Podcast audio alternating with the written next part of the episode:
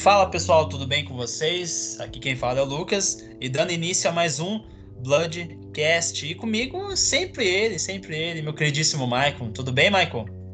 Tudo ótimo, cara. Deixa eu te fazer uma pergunta. Tu gosta de filmes de terror? Não gosto, cara. Ah, então eu acho que eu te ligo amanhã, outra hora a gente conversa. Imagina se o diálogo fosse. Não, não. Ah, então, tá, desculpa, eu liguei errado. É que nem quando o cara vai contar a piada e o outro não responde como tu quer, né? É, né? Eu só. Ah, tem que, tem que ser ligeiro, né? Pior, né? É o cara que começa a aprender uma luta, né? E o cara vai te mostrar o golpe. Deu golpe de errado, ele disse, não, mas tu tem que fazer assim. Tipo, ah, tá, eu tenho que fazer certo pra poder apanhar. é, mais ou menos por aí, tipo. Não, não gosto, não tudo certo. Uh, então, pessoal, a gente vai falar hoje.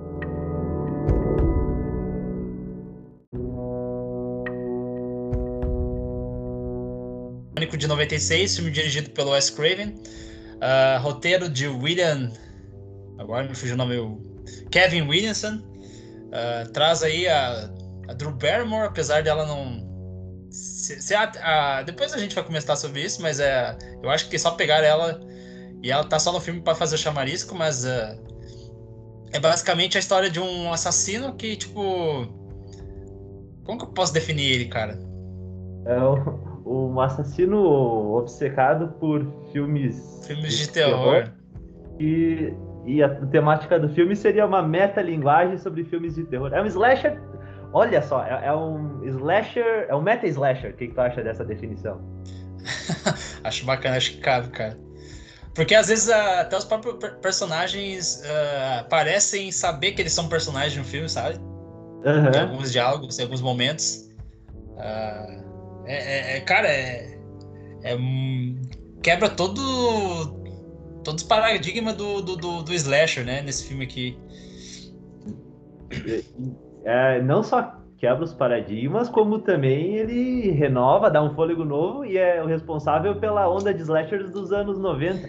Eu diria eu que ele é o que ele é o Halloween da minha geração. É, concordo. Concordo. Tanto é que Halloween depois chegou a copiar ele, né?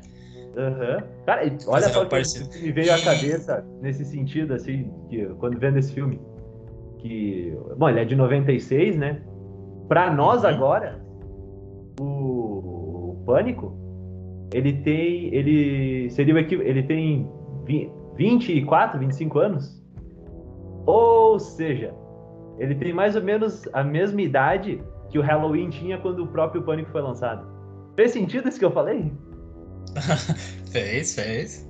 O, o, o Pânico ele foi lançado 25 anos aproximadamente depois do Halloween. E aqui estamos nós falando 25 anos depois do Pânico. Coincidências, né? Coincidências? Ou não, não sei. Ou a gente pensou. Não, a gente não pensou nada, só rolou mesmo. De falar sobre esse filme. Nada foi premeditado, que só rolou mesmo. E, cara, eu ouso dizer que aqui, nessa franquia do Pânico, é a que traz a melhor Final Girl, cara.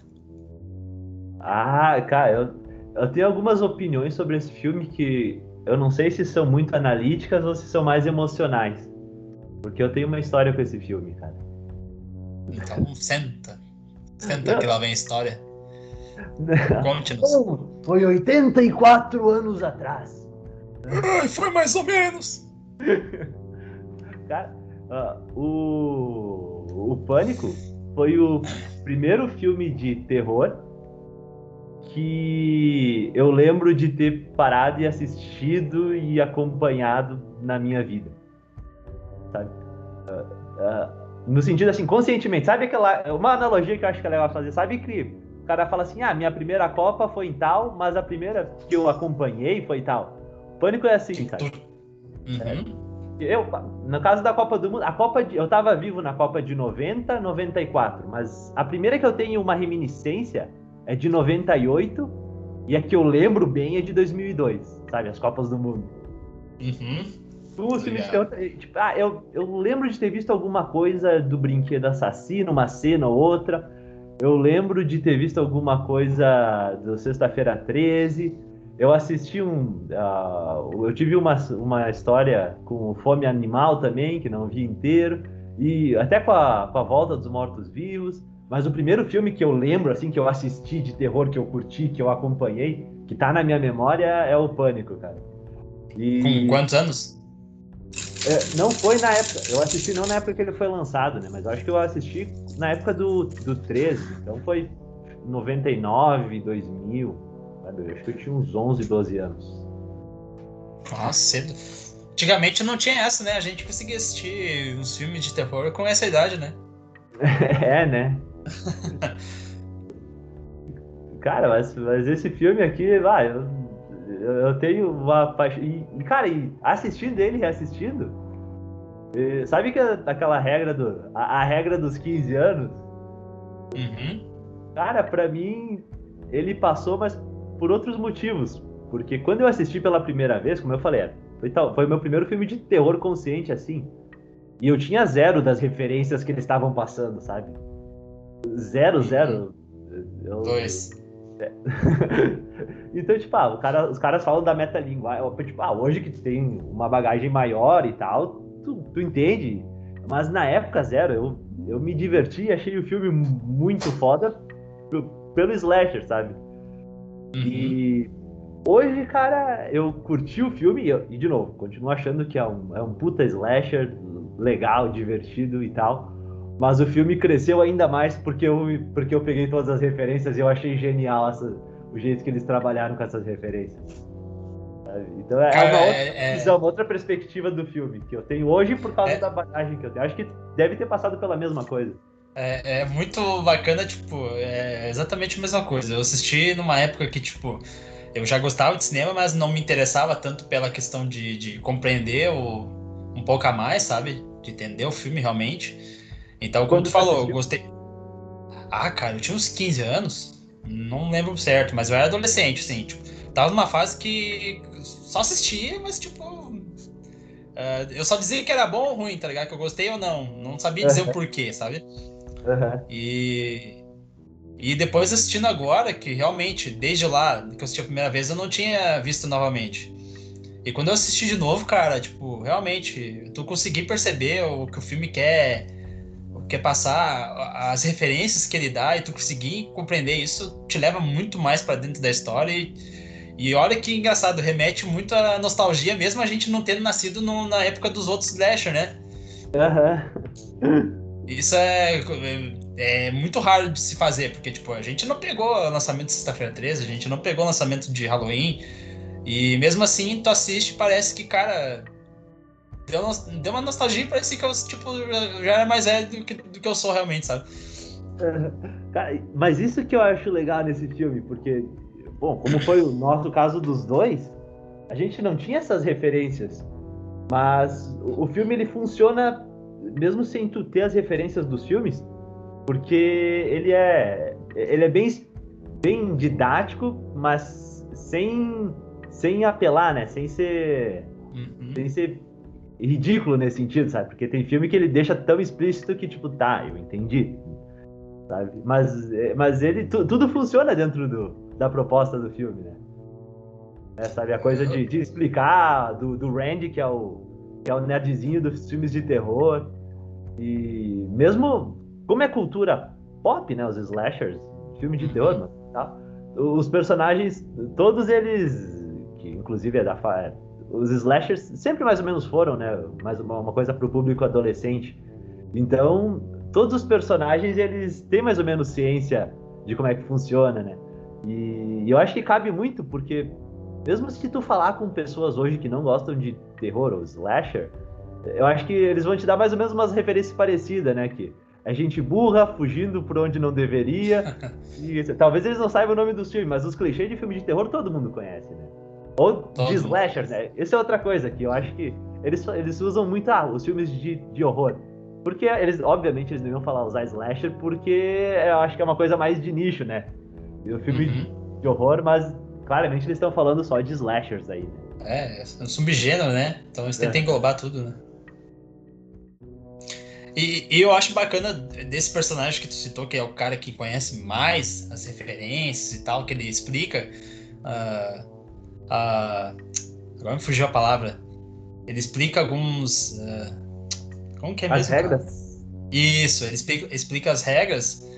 E, cara, é, tipo, não fica forçado. Porque realmente, se tu pega algumas vezes alguma conversa da gente na vida real, volta e meia a gente cita filmes. E, tipo, Aham. eu, já, eu já me peguei, às vezes, tipo, ah, passando por um. Ah, tá andando de carro de noite numa estrada é, deserta e às vezes o cara brinca, ah, se o carro estragar, se a gente achar uma casa, vai acontecer tal coisa, tal coisa. Tipo, o cara fica narrando às vezes. Então, tipo, tu, tu, tu meio que se, se vê ali naquele personagem, sabe? Eu, pelo menos, como um fã de terror. Então, não, não parece ser um personagem forçado como eu já vi em outros filmes ter um, o mesmo tipo de personagem que aí soou, soou aquele personagem que tá ali só pra forçar a mesma barra, sabe? Aham. Não, ele cabe muito, né? E Cabe eu muito. concordo contigo, ele não é forçado, cara, ele funciona muito bem. E não só ele, porque ele é o nerdzinho, né? Mas as referências Uhum. dos outros. Tem a, a Tatum, que é a loirinha lá, irmã do, do Dewey, que tem uma hora Uhum. que ela fala que eu achei aquilo sensacional. Tipo, ela fala assim: ah, isso daqui parece um filme do, do Wes Carpenter, que ela mistura os nomes, né? Do É, é. com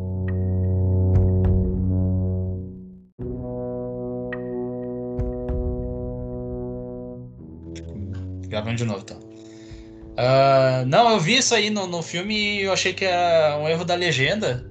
Eu ia até comentar contigo, mas então tá certo. Então, ela fala o Wes é, Carpenter mesmo. Eu achei que ela É. é pra ter falado Wes Craven, alguma coisa assim. Cara, mas eu acho que é legal porque eh, eu acho que é- as- eles têm estilos parecidos, né? E os dois são, Uhum. são acho que os maiores ícones de direção para slasher, né? Então eu acho que é normal uma pessoa que não é tão tão ah, tão ah, frisada em, em slashers meio que misturar os dois ou alguma coisa assim. Ah, tipo, sim, a gente, Mas a gente que é fã já pega na hora, né? Mas isso se deve também porque o, o roteirista ele é um grande fã do, do filme Halloween, né? Aham. Então presumo que, tipo, por causa disso. O nome do, do namorado da, da Sidney é, é- O sobrenome dele é Loomis, né? Aham, o Billy Loomis. Isso, então, tipo, já tem umas referências bastante. Fora aquela cena no, fi- no, no ato final que, tipo, é toda Halloween barra Scream, cara. Eu achei sensacional, cara. Como eles encaixam as coisas naquela, naquela cena final que a gente daqui a pouco chega lá. Aham. Mas, cara, pô, eu acho que ele funciona muito bem, de novo, ele é uma ode aos slashers. De novo, ele comenta de outros filmes, né? Tipo, Exorcista e tal, mas ele é uma Uhum. ode aos slashers sensacional. E principalmente ao Halloween, né? Que é, é É, a coisa da- do subúrbio, naquelas. Que, aliás, abrindo parênteses, o pessoal ali provavelmente eles não têm problema financeiro, né? Porque ninguém mora numa Uhum. casa mais ou menos. Ah, todos eles têm uma baita mansão, né? Aham, É, né? É, cara, realmente. é, é o subúrbio, mas, porra, o pessoal do, do Halloween é, é- é- é série B, né? Comparado ao pessoal do Scream, né? Em relação à Tá. casa e coisa, né? Tá louco? Olha a casa da Sidney, por exemplo. É, né? Dá, dá pra se perder lá, tá louco? Não, e tem uma hora que, eu- que me chama a atenção. A primeira cena, eu acho que aparece quando ela volta pra casa. Ela sobe assim, daí tem uma espécie de uma. ah, não é sacada, porque uma sacada é mais ou menos pique, mas. É como se fosse uma sacada gigantesca, com umas mesinhas de jardim. Eu falo assim, meu Deus, porra! Eu falo assim, olha.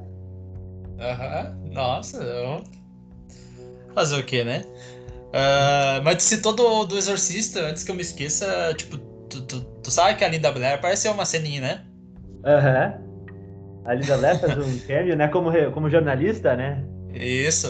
Ah, cara, é trimassa isso. Eu acho da hora demais, cara. Ah, muito. Porra, já que a gente tá falando dos cameos, o próprio Wes Craven, ele ser o Aham. Fred Krueger lá limpando o chão, cara. Só, só na ter o personagem e- chamando o Fred com a roupa seria demais, mas o próprio Wes Craven ser ele. Já tá bom, né? Tá- Eu, eu achei que o cara ia chamar, o diretor ia chamar ele de Fred, né? Falar, não, não, tá louco. Mas já tá tri. tipo, é o Wes Craven vestido de Fred, já, já valeu a pena demais. Porra, E ele, e ele também. é- não vai lá. Ele. na primeira cena lá com a Drew Barrymore, quando ela dá umas telefonadas na, na cara do Ghostface, é o Wes Craven que tá vestido, né? Ah, eu não sabia disso. É, ele que tá, tá vestindo a roupa do, do assassino. tá. Mas eu achei muito legal também do comentário da própria Drew Barrymore, que eles estão falando filmes de terror, assim. Fala assim, ah, e o Nightmare on Elm Street. Ela fala assim, ah, só o primeiro que é bom, o resto é ruim. que foi que dirigiu também, né? Mas o... Só que presta, o resto não. Mas o Wes Craven falou que tentou tirar essa parte do roteiro, mas daí não conseguiu.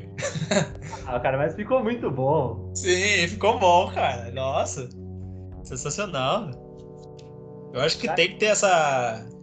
Ah, essa coisa esportiva, né? Ah, muito. De um lado. De um lado. E realmente, as continuações do Fred, pô, a gente já falou sobre isso, mas. Não que venha ao caso, mas não são tão bons quanto o original, normal. Enfim. Cara, mas isso. É que... e, e, e, puxando um pouco pra. pra o, falando um pouco do segundo filme, isso que eu, eu acho legal que, de novo, é um metafilme que eu acho que o primeiro é, é uma obra de arte, o segundo funciona, não também quanto o primeiro, mas o segundo eu acho que funciona. E porque eles fazem a metalinguagem sobre as sequências. Que daí no, eles, eles começam a falar sobre. Tem uma cena no segundo que eles, numa aula, sei lá, de cinema, de arte, daí eles falando sobre sequência, o cara assim, ah, a sequência não presta.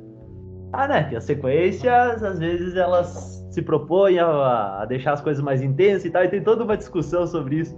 E que fica uma metalinguagem que eu acho que, para mim, a melhor parte do segundo talvez tenha sido essa discussão. Eu não assisti o segundo dessa vez, mas sim, eu lembro disso. Uhum. Uh, só acho que ele é mais do mesmo, tá ligado? Ele é bacana, mas ele é, tipo, e o final também não, não gostei tanto, sabe? Mas é um bom filme, uma boa continuação mesmo assim. Ah, eu também. Eu tenho, eu, tenho, eu tenho várias ressalvas com o segundo, mas eu concordo contigo. E, aliás, o primeiro e o segundo, inclusive, que são ah, os únicos que são escritos pelo mesmo roteirista, né? A partir do terceiro, uhum.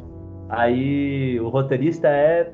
Ah, eu não lembro o primeiro nome dele, mas eu lembro o sobrenome dele por razões óbvias, que o roteirista do terceiro é o Kruger, alguma coisa Kruger. Imagina o Wes Craven trabalhando com o Kruger como roteirista. Isso daí, por isso que eu lembro. eu acho que é Rob Kruger, alguma coisa assim. Eu...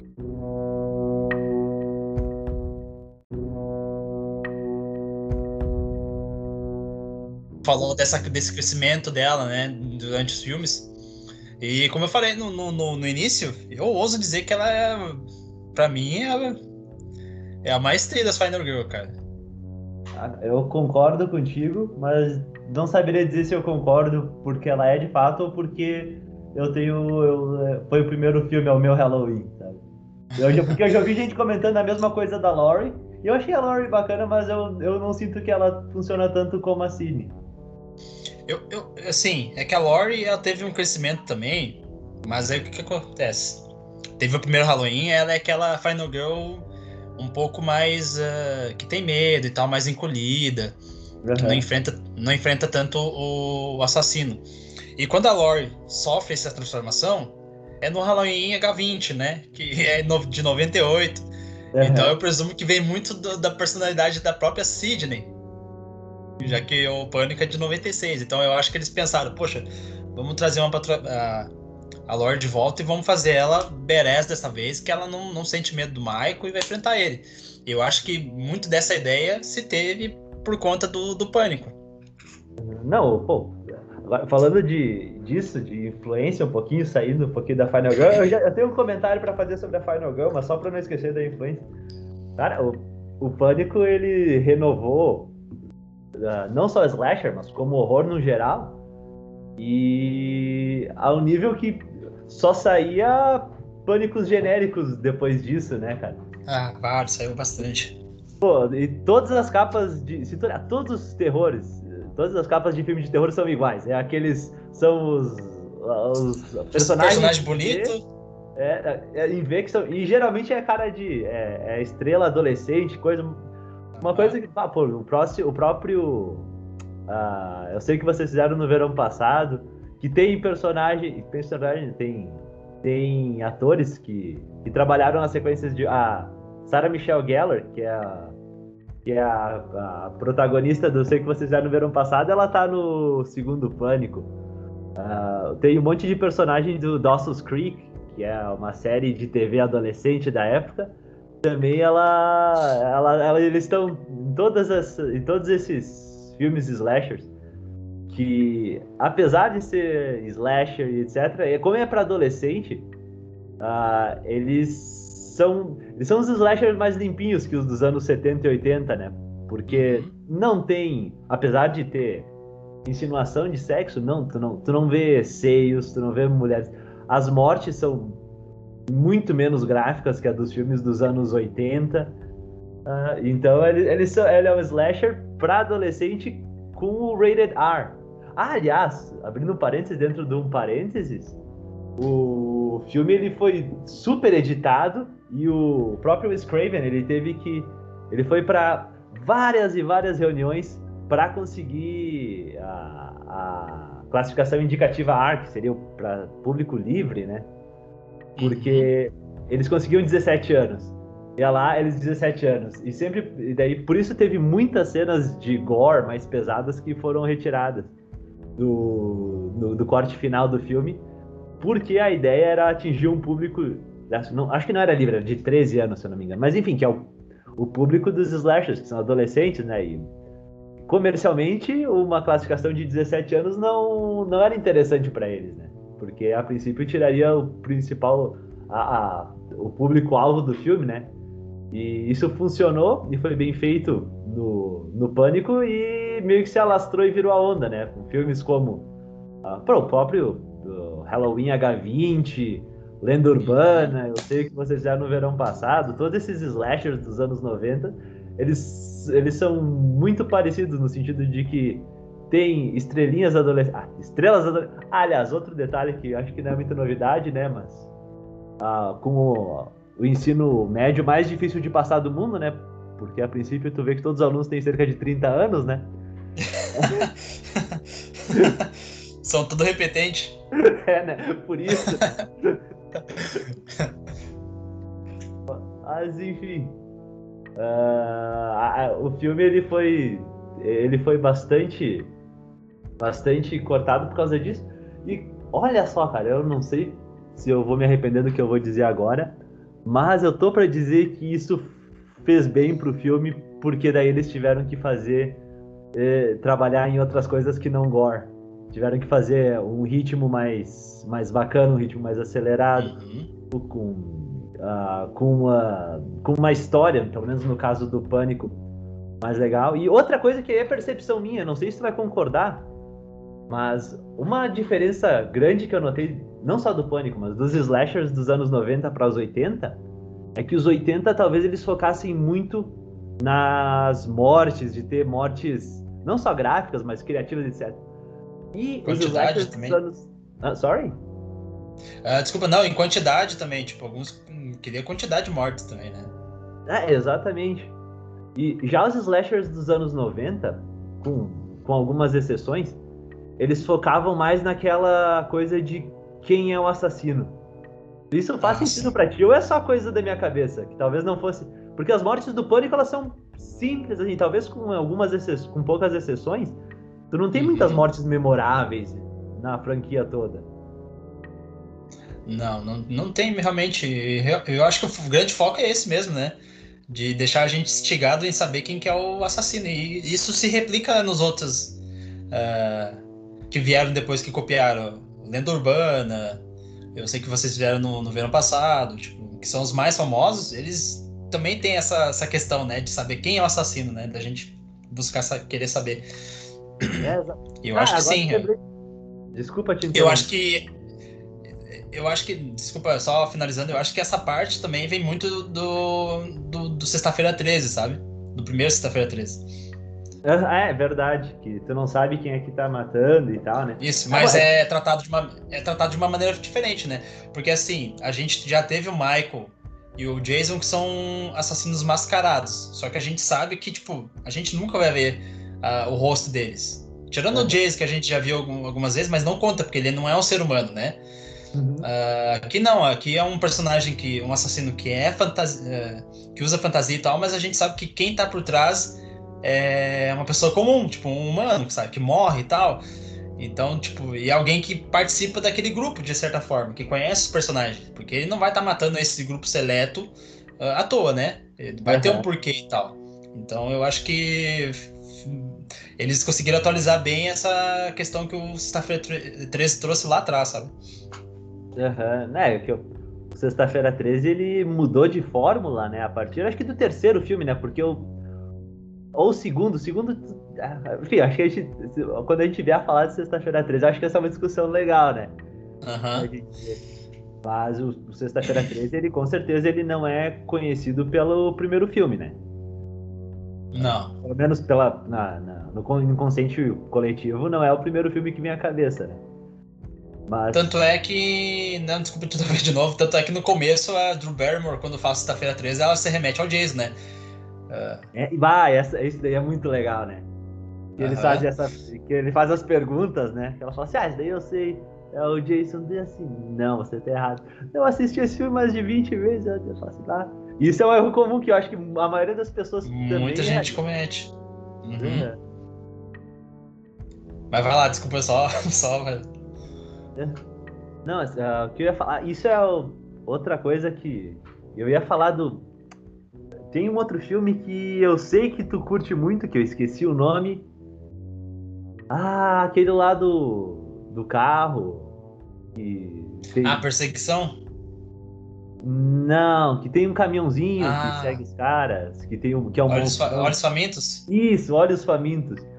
Ele também é, ele é, ele é pós-pânico, se eu não me engano, né?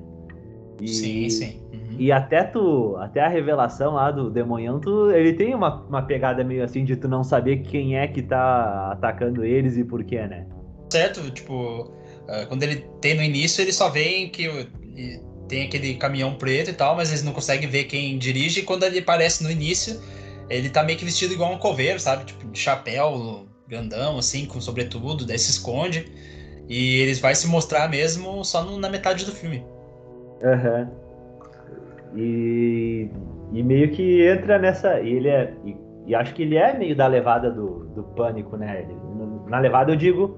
Uh, ele é pós 96, né? Pós o primeiro pânico, né? Uhum. Sim. Ele sim. Deve ser 2000 já, mano. É, mas ainda é essa, essa onda de slashers, né, que tava saindo dos anos 90, né? É 2001 o primeiro orçamento. Uhum. Ah, então, pô, era o terceiro Pânico que tinha saído no ano anterior, né? E ainda tinha os. Eu sei o que vocês. Acho. É, ah, o Lenda é. Urbana também, part... O Lenda Urbano primeiro é de 98, mas depois já é, tipo, os próximos são 2000, 2000 e pouquinho. É, são todos da mesma leva, né? É, tipo, não, não, não muda a década, mas é tudo referente aos anos 90 ainda. Uhum. Mas porque eu acho, não sei se tu, se tu concorda, pelo menos na minha cabeça eu tenho assim, que do, pelo menos o mainstream. Tu tem esses slashers que é, surgiram do pânico, Aí, depois, início dos anos 2000, tu tem os remake dos terror japonês. Uhum. E aí, a partir de 2004, daí começam os torture porn com os Jogos Mortais. E até 2007 que tem o Atividade Paranormal e os Found Footage. É, é a nova onda. Found Footage... É, pelo menos na minha cabeça, é, não, é exatamente. essa linha do tempo que eu tenho. Não sei se tu concorda. É, não, é mais ou menos isso. Se for pra resumir, sim. Tipo, é exatamente isso. Uh, porque até os, os, subgêneros, obviamente, ia se desgastar uma hora, né? Uhum, claro. Então, tipo, é normal. Aí, que nem eu falei, agora tá de novo. Os Slash estão voltando de novo. Tipo, por causa do Halloween. A gente vai ter Pânico 5. A gente já vai ter o Candyman, que a gente já conversou que não faz parte do. A gente não considera o primeiro um Slash, mas como ele tá junto, então a gente pode considerar também. Ah, cara, uh... mas ah, eu não sei se tu concorda comigo. Eu acho que essa onda não é necessariamente é de slashers, mas é de remakes que acabam por ser de slashers. E... É isso. De novo, acho que esse jeito da gente colocar a linha do tempo assim é um jeito de entender melhor e simplificar, mas obviamente todos os subgêneros meio que existem, né? Só que uhum. um, um tá num momento de mais exposição, outro não de menos. Porque, pô, a gente já teve esse reboot, remake do, do próprio Halloween, né? Com os filmes do Rob Zombie. Teve Exatamente. o. Pô, Sexta-feira próprio... 3, Nightmare on Elm. Todos esses filmes, né? Até a própria Morte do Demônio a gente pode colocar junto, porque também é um remake barra continuação, né? É, exato. Não, é, é um remake só, é só um remake, na verdade. É, isso aí. É, já tentaram fazer, mas daí não deu muito certo. Aí veio o Halloween, consegue. Aí fala, não, aqui ainda a gente pode investir, a gente. Daí eles vão saturar até, até a última, né, mano? Uhum. Eles vão usar até a última. Mas também é isso, é, isso é só por causa de gente idiota como nós que assiste essas merdas.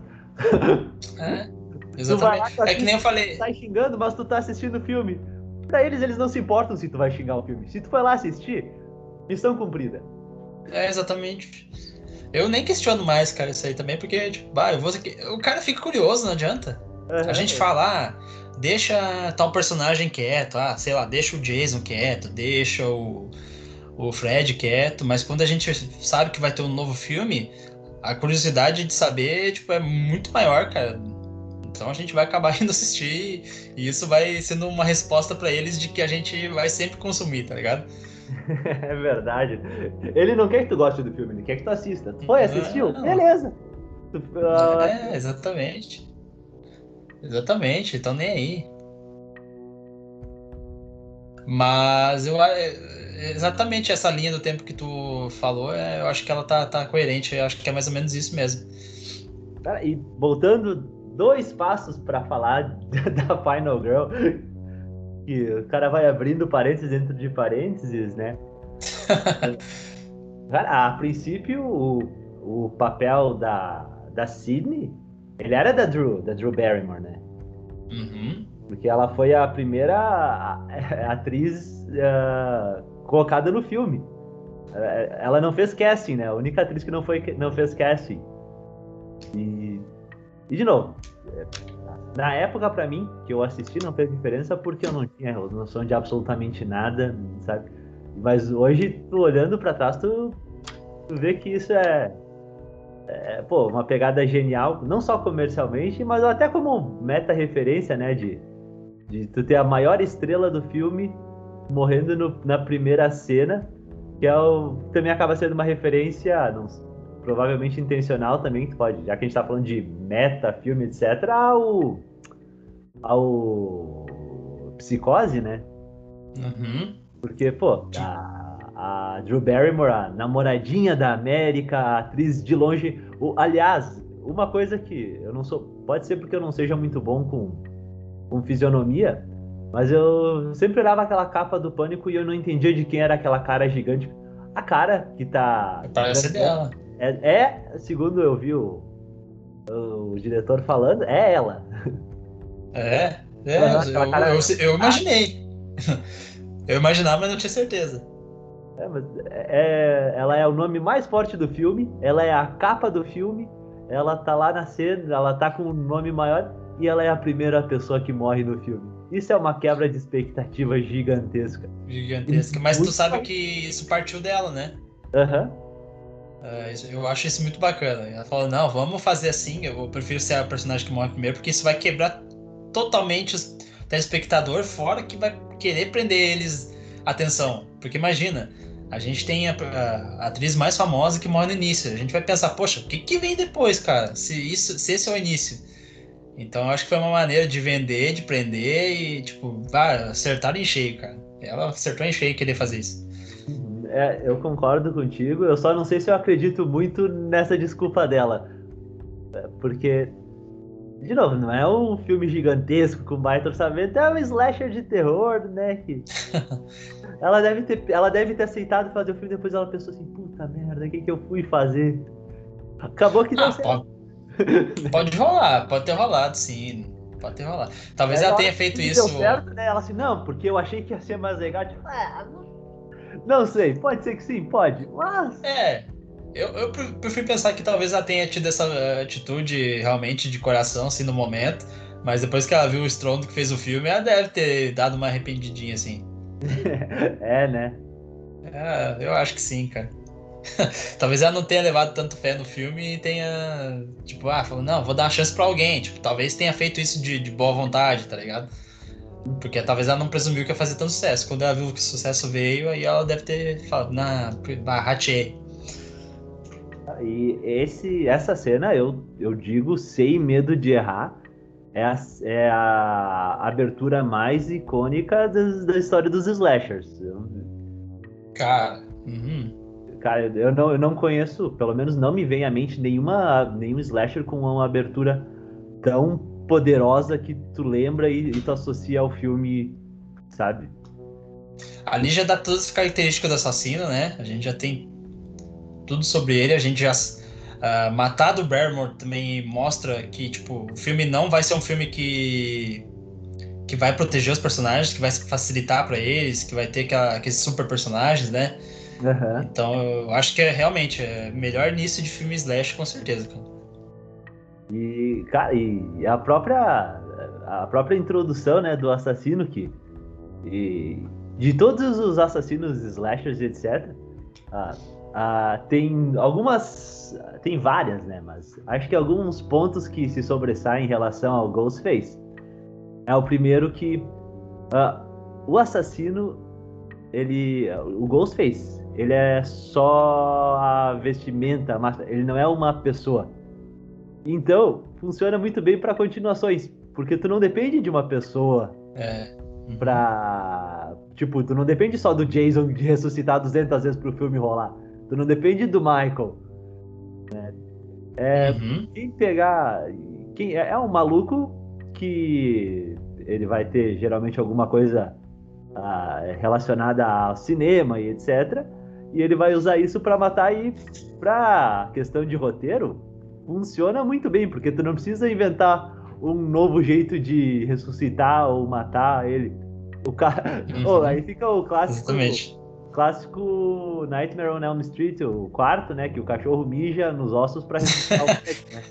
Não precisa ter uma, uma, desculpa muito criativa, né? Não, que... Ele de volta. é, eu acho isso bacana também, cara. Só saindo um pouco disso, só pra mim não esquecer, eu quero te fazer uma pergunta. Tu não achou o ator que faz o Billy muito parecido com o Johnny Depp? Cara, eu ia comentar isso, tu roubou meu comentário. Só que eu, eu, pra mim, ele é o, ele é o Johnny Depp do É a versão mal, Depp... malvada do, do. É a versão malvada do Johnny Depp lá no, no primeiro Hora do Pesadelo, né? Cara, eu, eu malvado, concordo. Não só mais malvado, mas eu acho que ele é o, ele é o Johnny Depp que é possível pagar com esse orçamento. Porque... Não, mas eu digo que. Eu, eu acho que. Não sei, cara. Aí tô deduzindo, tô indo longe. Mas eu acho que é meio que uma referência, talvez, do Wes Craven. Eu não sei como que o personagem foi escrito, né? Uhum. Mas, cara, eu achei muito parecido desde a fisionomia até a voz, sabe? Uhum. E daí eu pensei, poxa, será que eles não botaram esse personagem para ser, tipo, o namorado da, da Final Girl, mas a versão do mal? Porque o Johnny Depp no, no na hora do pesadelo é o cara bonzinho, que, que ajuda e tal, mesmo ele dando as rateadas dele. E aqui não, aqui a gente tem a versão, seria a versão do mal, sabe? Cara, eu, eu não tinha pensado sobre essa ótica mas eu concordo contigo. Eu só não sei se eu diria a versão do mal, porque a gente não sabe que ele é mal até o final do filme, né? É, não, tipo, não, é que. Só tô comentando aqui já dando spoiler já ao mesmo tempo, mas tipo. Uh, nossa, dei um puto spoiler, né? ah, mas eu acho que. Ah, de novo, presumo que a pessoa tenha assistido o filme já. Caraca, dei um puto spoiler. Ah, eu também, cara. Eu eu também, mas uh, tipo, é, é, o que eu, que eu. Na hora que eu comecei a perceber assim, essas, essas semelhanças foi que, que me remeteu, assim, sabe? Ah, eu, eu, pra mim, o que eu pensei a respeito disso foi. Eles, se eles pudessem, eles contratariam, contratariam o Johnny Depp. Mas o, o, orçamento é o que deu pra pagar. Então vai você. vai um outro cara parecido. É, sabe? E... É a mesma característica. Eu acho que o Tim Burton, se visse esse cara, também ia se apaixonar, como ele é apaixonado pelo Johnny Depp. Ah, eu acho que sim. Eu acho que essa é o segundo ali. Ia estar no banco de reserva do Tim Burton. Exatamente, né? Eu acho que sim, cara. Com certeza. E esse personagem, Billy, ele solta uma frase que eu achei interessante, cara. que eu não sei a que momento do filme foi, a que altura do filme, mas eu, eu, também não lembro completamente de algo, se alguém fala algo pra ele antes, mas eu sei que ele solta que, tipo, filmes de terror não fazem assassinos. Uh, apenas, às vezes, ou inspiram, né? Tipo, os deixam criativos, uma coisa assim. Aham, uhum, é. Não, não, não criam assassino, deixam eles mais criativos. É. Isso, então, tipo. Aqui entra já naquele ramo de, tipo, bah, quem assiste filme de terror é, pode ser propenso a ser um psicopata e tal. Daí, tipo, não, cara, isso aí já nasce com a pessoa, sabe? Cara, mas eu, eu acho isso genial, porque, de novo, é uma discussão que sempre se teve ao redor de filmes de terror, né? Do cinema de uhum. terror, coisa mais violenta. E eu acho que dá para estender isso não só para cinema de terror, mas para qualquer mídia, né? Para games, né? Quantas vezes já ouviu, ah, games foram banidos e etc. Uhum. E até, aliás, eu, eu acho que eu já falei alguma vez, não sei se tu tá ciente, mas eu curto um pouquinho heavy metal. não sabia. Ah, não, pois é, eu, eu gosto. eu, entre um funk e outro, eu coloco um metal para tocar, sabe? Justo. Mas, mas uh, os discos, falando de discos nos Estados Unidos, eles começaram a receber aquele selinho de Parental Advisory, né, que avisa aos pais, por letras explícitas, por causa do por causa de, do, de discos do metal dos anos 80. Que, uhum. uh, por exemplo, teve uma série de movimentos, tem uma música do Ozzy Osbourne que se chama Suicide Solution. Seria a, solu a, a solução suicida.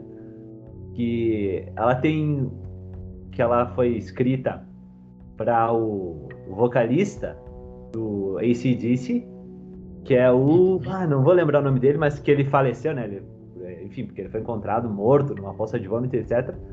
Só que a letra, solução suicida, né? Ou solução, suicídio, enfim, alguma coisa assim.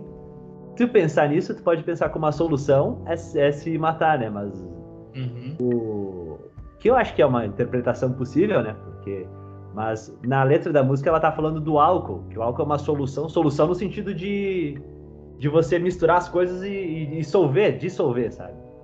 Uhum. Então ela é uma solução que acaba, que acaba matando a pessoa. Então se você bebe álcool, você tá ingerindo uma, algo, uma solução que é suicida. Não sei se isso fez sentido. Sim, pra mim Mas... fez. Mas o Dee Snyder do Twisted Sister tem várias bandas da época que até nos anos 80, né, o, o glam metal, não heavy metal, mas o glam metal era o estilo de música mais popular, né? Então, e ele uhum. também era bastante uh, explícito e violento eventualmente. E aí houve toda uma uma mobilização de pais uh, que se juntaram, etc, e virou um grande debate nacional. Até falando de games, pô, o próprio lançamento do primeiro Mortal Kombat em 2002, 2002 não, em 92, que também gerou bastante problema, porque, pô, o, videogame mais violento da época, né, de, uhum. de decepar as pessoas, etc. E eu acho que de tudo isso, talvez a discussão mais antiga seja em relação ao cinema, né, de filme de terror e tal. E esse é um argumento que rola muito, né, que, ah, as pessoas veem isso e depois saem matando. E eu achei Exatamente. essa fala é genial, porque é um argumento. Ah, de novo, talvez. E... Tu não vai usar em corte, né? Não, eu não matei porque eu vi o filme. Mas eu matei desse jeito porque eu vi o filme. Eu já ia matar mesmo, mas eu achei que ia ficar mais legal desse jeito. Mas é, enfim, tipo, como o meta coisa... também funciona, né? É, e tipo, só pra uh, fechar isso, Uh, aqui, de novo, a gente tem a parte do Billy, que seria um fã de terror que, que já é um psicopata e ele usa os filmes só pra, pra meio que se inspirar mesmo. E a gente tem o outro personagem que ele é o cara que conhece também, mas ele tipo, é só um fã mesmo, sabe? Que ele sabe tudo e tal, aquele um nerdzão, sabe? Tu conhece então, alguém? Tu já vê. É, é tipo. Tu conhece algum nerd de cinema de terror? Porque é? eu odeio gente assim. Eu, eu, digo nerdzão porque tipo, é um cara que pesquisa e tal. Ele pareceu ser um cara que pesquisa, sabe? Quem pesquisa pra é, mim já eu tem acho, um. Já é nerd. bem parecido com a gente, não sei porquê. Talvez não em personalidade, mas o nerd de terror, olha. Né? É. Deve ser por isso que é um dos personagens que eu mais gosto, cara. é, né? É legal o filme levar essa discussão e trazer esse argumento, né? De novo. E ele é colocado de uma forma muito inteligente no filme, né? É, é quando. Eu acho que já é no ato final, né? Aham, uhum, é, de fato, a hora que eles estão lá se esfaqueando, né? Aham. Uhum. Que ele vai explicar pra, si, pra Sidney os motivos e tal, e daí ele fala isso. Eu acho que é mais ou menos essa parte. Aham. Uhum. E, e, e, falando um pouco do, do, ato final, cara, eu achei extremamente uh, bem pensado, sabe? Como disse o Santos, bem bolado. Porque. Como consegue... disse o Marcelo D2 também, bem bolado. Bem. bem bolado, bem bolado. Mas vai dizer, tipo, uma casa que fica afastada no meio do mato e mesmo assim eles conseguiram criar várias situações bacanas, cara. Pro uhum. ato final, sabe? E é onde acontece a maior parte do filme, se não me engano, quando ele a festa se inicia, acho que tem uma hora ainda para acontecer um filme ainda. Ah, não sei de tempo, mas ele, ele desenrola bastante na, na casa ali. Na festa, né? E eu ah, acho, cara. Então... Não, não, desculpa, vai lá. Vai lá, não, vai lá, vai lá. Só ia falar que eu acho muito bem dirigido aquela parte. Não, eu ia falar que isso eu, eu acho que entraria no, no tópico de probleminhas do filme, porque eles decretam o toque de recolher na cidade, né? Daí uhum. todo o comércio, etc. E aí, um monte de adolescente resolve fazer uma festa e o policial ele leva a irmã dele. Não, vai lá. Tem um assassino que tá matando um monte de adolescente, então a gente vai juntar todo ele aqui. Se tu quiser, mano, vem aqui, traz a tua amiga que é a principal vítima dele. Eu acho que. não só ele não respeitou é. o toque de recolher, como ele levou a própria irmã com a garota que ele devia proteger lá, né? E, e cara, o, o Dewey, óbvio que ele é meio que o alívio cômico desse filme, mas, Muito. cara, é, revendo agora, eu entendi uma outra coisa que, e para mim fez muito sentido, que é a paródia dele no Todo Mundo em Pânico. Cara, muito bom, cara. Cara, ele é, ele, ele é exatamente aquilo. Sim, cara. aquela cena que ele fala no. Na delegacia, que fala pra irmã dele que é pra. O que, que a mamãe te falou? Que é pra te me respeitar quando eu tô usando a farda. é, é, mostra uma inocência também do personagem, sabe? É, né? Que, Nossa. aliás, uh, o, isso, o David Arquette, que faz o, que faz o Dewey, uh, ele comenta que quando ele quando ele foi fazer o casting, etc., ele foi, a princípio, ele ia fazer ou o Stu ou o Billy. E foi ele que pediu para fazer o Dewey, porque eles tinham pensado em botar um cara, um, cara mais grande, forte, sabe, para fazer esse papel uhum. meio inocente. Eu acho que poderia ficar engraçado, mas talvez forçasse muita coisa da comédia. E eu achei que coube bem nele, porque ele tem uma coisa meio inocente, meio. meio ingênua e tal. E, uhum. e, e, e funcionou, cara. Funcionou mais. De novo, e eu entendo que. Cara, eu, talvez eu tivesse a mesma ideia. Pô, fazer um cara meio bundão assim, põe um cara grandão que vai ficar mais engraçado. Mas pro cara, tom do filme, ele, ele, ele entrega uma coisa meio comédia, assim, mas sem ser muito escrachado, né? Aham. Uhum sem, sem abusar, né? Tipo, não, uhum. te, não te tira do filme, né? É, exatamente, sabe? É bem dosado. Eu, não, eu, é um personagem que eu gosto, cara. E aliás, uh, no roteiro original, ele era para ele morrer. Sabe? Daí. E, é, e foi isso, eles, segundo a entrevista que eu vi dele, ele falou que no roteiro original ele morria e aí eles gravaram dois finais, um com ele morto e um com ele sobrevivendo. E uhum. aí, no, nas sessões de teste, uh, funcionou muito mais o com ele sobrevivendo. E aí eles mantiveram ele. E ele tá ah, aí durante tá. toda a franquia. Toda a saga, toda a franquia. Uhum. Uhum. É, só, é só ele e a Gale, né? Além da Sidney que fica toda a franquia. É, exatamente. Ah, mas no, no terceiro filme, uma coisa que eu fiquei sabendo a, a Sidney, ela, ela é o, é o, filme que ela menos aparece é no terceiro. Porque ela tinha. Ela tava em, em meio a outros projetos.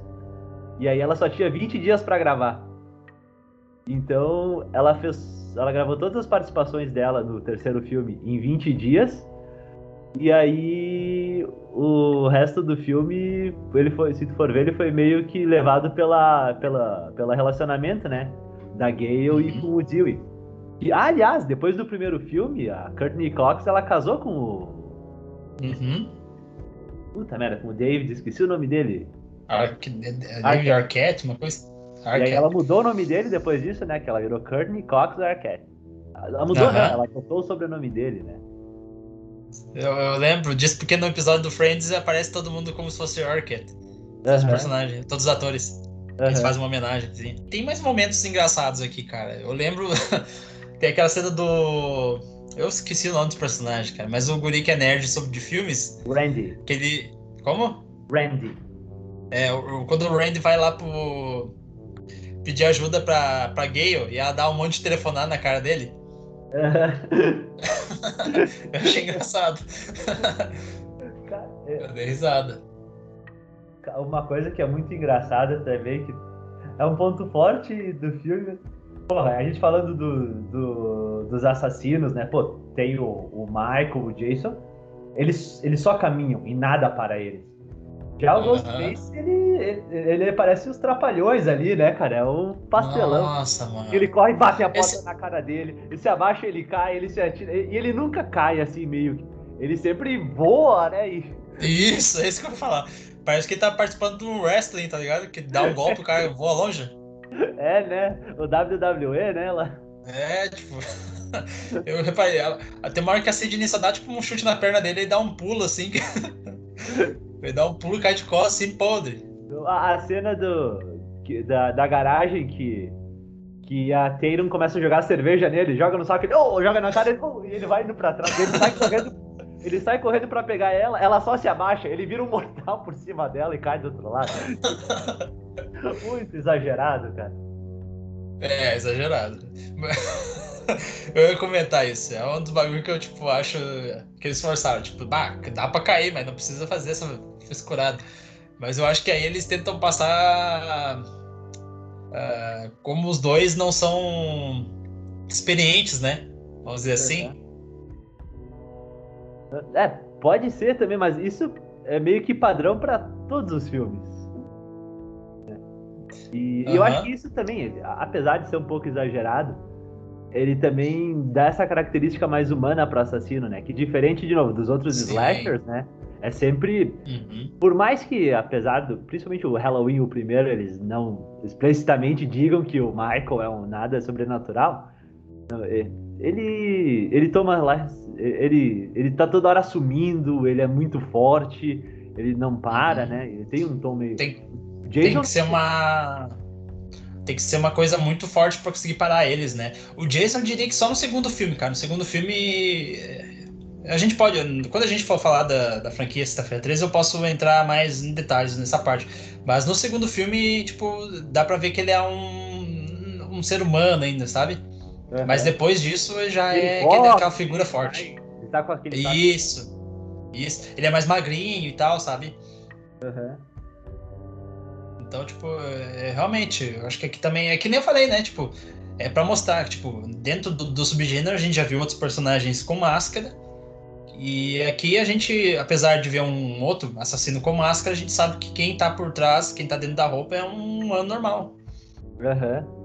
Uhum. E, ah, aliás, a história da máscara é sensacional, não sei se tu viu. A história, que, a versão que eu vi foi que o, eles encontraram, né, a, a máscara numa, numa loja de, de, de acessórios, brinquedos e tal.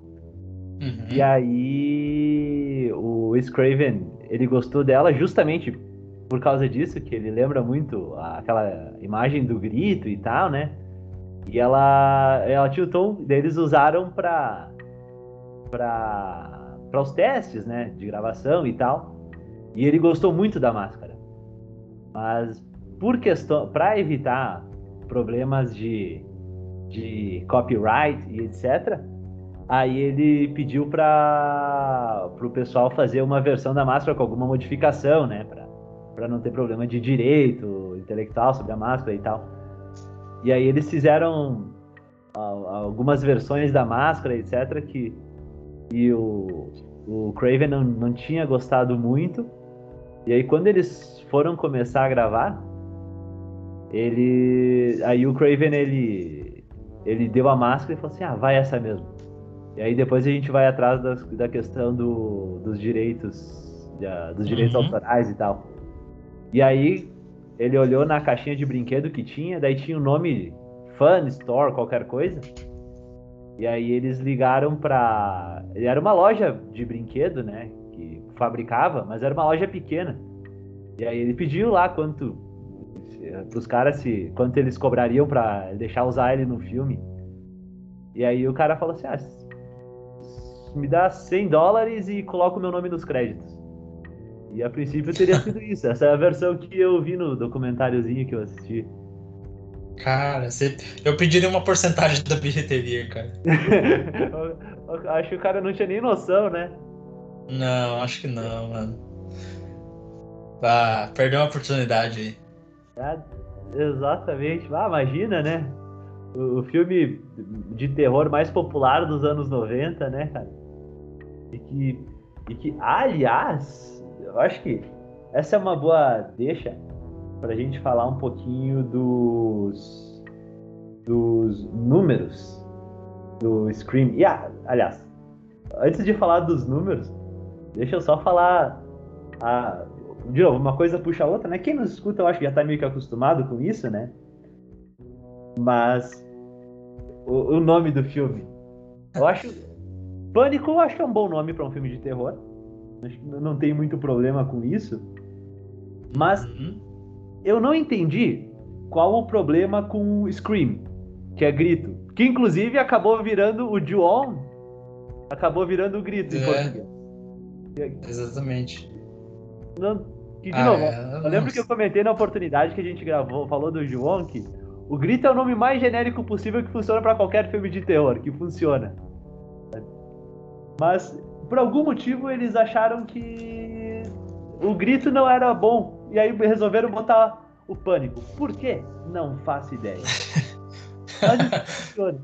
E, de novo, é, se tu pensar que é um filme um, esse metalinguístico sobre essa coisa do gênero de horror, e o Grita é um nome, e o Grita é um nome meio genérico, funciona. Mas o nome original do filme, sabe qual era para ser? Era para ser Eu o sei. era para ser o Scary Movie, que seria o equivalente a terror, né? Uhum. Que é o nome original do Todo Mundo em Pânico. Cara, eu achei da hora isso, cara. Ah, eu também Depois achei. Vocês eu, eu, eu gostei da troca primeiramente, gostei da troca. E eu gostei que a, a paródia pegou o nome que o nome que era para ser, né? Para fazer a brincadeira.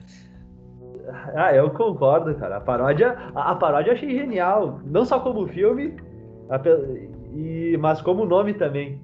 Mas eu achei que se o nome fosse Scary Movie, eu achei que ia funcionar muito. Eu não sei por que essa coisa de trocar, porque eu achei Scream meio genérico demais, sabe? Uhum. Scary Movie é filme de terror.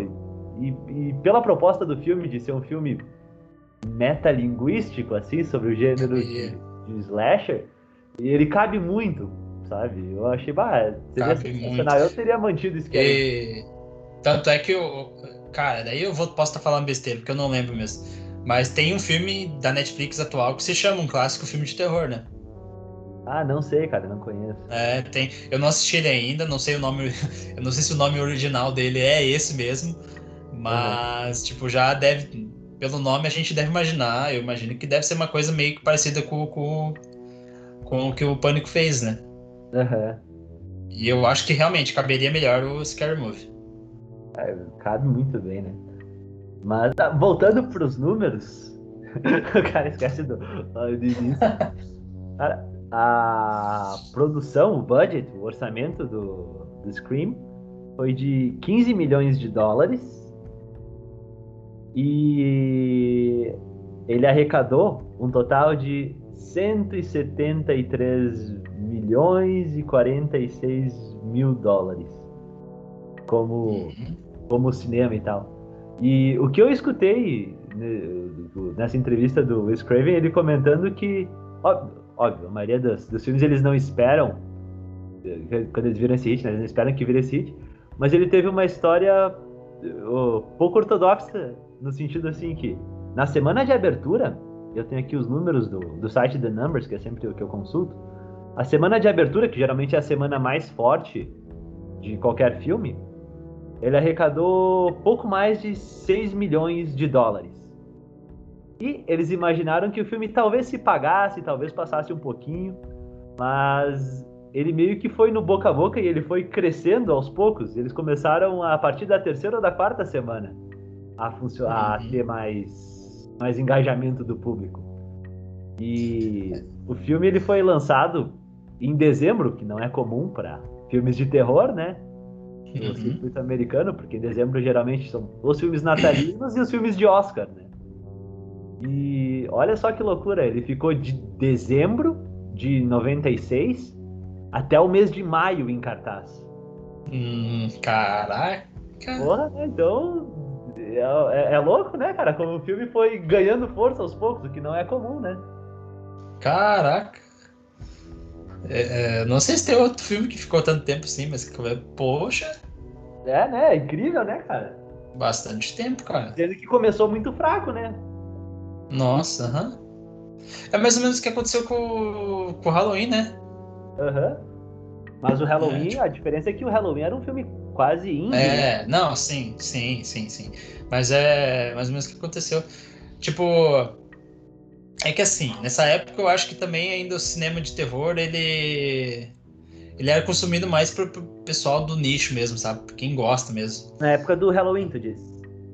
Eu digo até o pânico, assim, tipo, tem, tem os jovens e tal, mas eu acho que ainda não ia todo mundo, sabe? Hoje ficou um pouco mais comercial ainda. Uhum. Não, eu concordo, tá cada, cada vez mais comercial, né? É, eu acho que hoje, hoje em dia já tá mais comercial, mas tipo, em 90 eu acho que é, foi o início, sim, com certeza. Mas ainda não era tanto assim. Então, por isso que ainda precisou do boca a boca para fazer sucesso. Uhum. Não, eu concordo, cara. E, de novo, tava nessa entre safra também, né? Porque tu teve os grandes slashers dos anos 80 Aí tu, uhum. nos anos 90 até. Bom, o filme é de 96, já é da segunda metade dos anos 90. Tu não tem filmes de terror tão icônicos e nem nada assim, né? Então acho que tava numa entre safra do horror que meio que não tava acontecendo. É, e, e, o subgênero já tava saturado, então, tipo, trazer um personagem que, que a galera já não conhece e tal, então isso também prejudica um pouco, né? Aham, uhum, concordo. Mas que, que bom que fez sucesso, né? Uhum, e estamos aqui falando desse filme 25 anos depois. Aham. Uhum. E, cara, é... Esse, cara, é, é, muito bom, cara. É muito bom. Eu, eu fiquei muito feliz de ter assistido de novo com esse olhar, cara. Porque já, já, já pretendia fazer isso, mas ainda bem que eu fiz antes do, do que eu pretendia, sabe? Aham. Uhum. E, cara, deixa eu te falar uma coisa que eu na minha pesquisa eu ouvi algumas pessoas uh, afirmando isso. Eu, eu, olha, eu tô, eu acho que eu devia pensar mais, mas eu tô tendendo a concordar e eu queria que tu me dissesse se tu concorda que o, Pânico é o melhor slasher de todos os tempos. Cara, melhor slasher de todos os tempos, cara. Ah, É um pouco complicado, cara. Eu, acho difícil, né? Eu entendo, eu é. não tenho minha opinião formada, cara, mas eu, eu, tô, eu tô pra dizer que sim, cara. Acho que eu precisaria de mais reflexão, mas eu acho que não é nenhum absurdo afirmar isso. De novo, não sei se eu é. concordo é. 200%, mas acho que não é um absurdo afirmar isso. É, cara. Ah, eu sei lá, eu não, não saberia responder isso. Não, não tá tão claro para mim quanto foi no, no, na mesmo tipo de pergunta quando tu fez do Exorcista, sabe? Para mim não é tão claro hoje do, do de subgênero slash. Não saberia te dizer, cara. Pode ser, cara. Se não tá, tipo, se alguém tipo não, não classificou melhor, que nem a gente falou, entre os três primeiros, entre os quatro, no, no máximo cinco primeiros tem que estar. Tá. Uhum. Cara, eu, eu, eu penso pensando nos ícones aí a gente colocaria o Sexta-feira 13, colocaria o Halloween, colocaria uhum. o. Sim, mas. Pesadelo, E Você tá falando de filme co como filme, né? Uh, como filme. É, como. Como, como um filme, né? Não como um personagem, né? Não como representatividade do, do personagem, né? Ah, não, não, não como representatividade do, do assassino. Isso. O, é isso aí, o filme como filme, como um filme, como slasher. Uhum. É, cara, é porque assim, cada filme representa muito bem sua época, né? Os outros aí é, famosos. É, a proposta é um pouco diferente, né? É, tipo... Então, tipo, bah, é, compli é complicado, cara. Uhum. E se não fossem todos esses outros filmes, não teria o Scream, né, também. Exatamente. Porque ele brinca com todos esses filmes, né? É, exatamente, né? É, tipo... Ah, mas, cara, sei lá, tipo, pelo menos ali no, no, no panteão dos, dos, do subgênero ele tá, com certeza. Uhum, concordo, cara, concordo. Dos anos 90 disparado, né? Ah, não, não dos anos 90 Não, não tem um segundo lugar, né, pra ele. Não, não. Do, dos anos 90, com certeza. Tu pega assim, ó, pra, pra, mostrar a força que ele teve nos anos 90, tu pega aí, por exemplo, o Halloween, que é uma franquia já reconhecida, poderosa, copiou a fórmula. Tipo, é, exatamente. Então, tipo, tu já vê a força do filme e os caras sentiram isso. Então eles falaram, poxa, não, isso aqui funciona, vamos fazer com a nossa franquia. E foi lá e fizeram. Tipo, então isso mostra quanto o Pânico é, ele inovou e quanto ele é importante, né? Uhum. Falar do, do Wes Craven, que a princípio ele não queria trabalhar nesse filme. Não sei se tu uhum. soube disso, que. Porque quando foi escrito o roteiro, ah, ele foi apresentado para várias produtoras e todo uhum. mundo gostou. Daí começou a meio que acontecer um leilão para ver quem tomava o roteiro. Aí a, a Dimension, que acabou gravando, é, ela prometeu não só não só uma, não só o dinheiro, né? Mas também que o Wes Craven como diretor. E o Wes Craven ele não estava mais querendo fazer filmes de terror. E ele só aceitou fazer o Scream uh, se eles uh, se eles deixassem ele gravar o Som do Coração que ele gravou depois. ah, é um bom filme também, esse Som do Coração. Eu gosto. Eu gosto. Mas, mas, olha, ele queria, ele queria sair do gênero, etc. E ele fez talvez o maior sucesso comercial dele, se não o maior. Ah, não, acho que foi maior que o. Que o Mas, é, agora que tu falou essa história, me, me lembrei a história do, do Ron Polanski, né? É. Que lembra que pra dirigir o Bebê de Rosemary eles tiveram que dar um outro filme pra ele fazer, né? Ah, sim, é verdade. Lembra?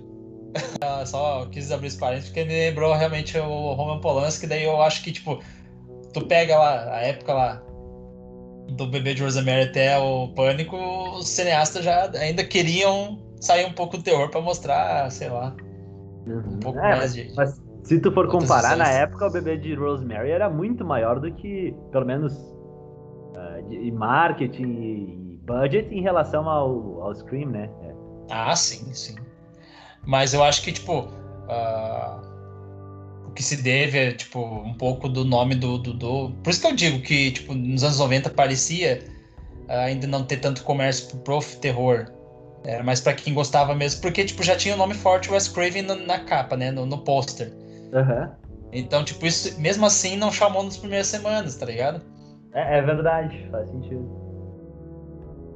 Então, tipo, e, e tinha Drew Barrymore também, então, sei lá, cara. É, né, mas Isso já também é tinha, um ponto pra. Tinha a Courtney Cox, que ela tava. Que ela tava no. Tem Friends. Friends, Friends né? Super popular, né? Sitcom mais popular. Acho que até hoje, talvez. Sitcom mais popular da história é Friends. Né? Exatamente. Exatamente. Então, tipo. Uh, então tu já mostra que na época já não tinha força, mas eu acho que ele, cara, acertou muito, cara. Uhum. Em ter topado.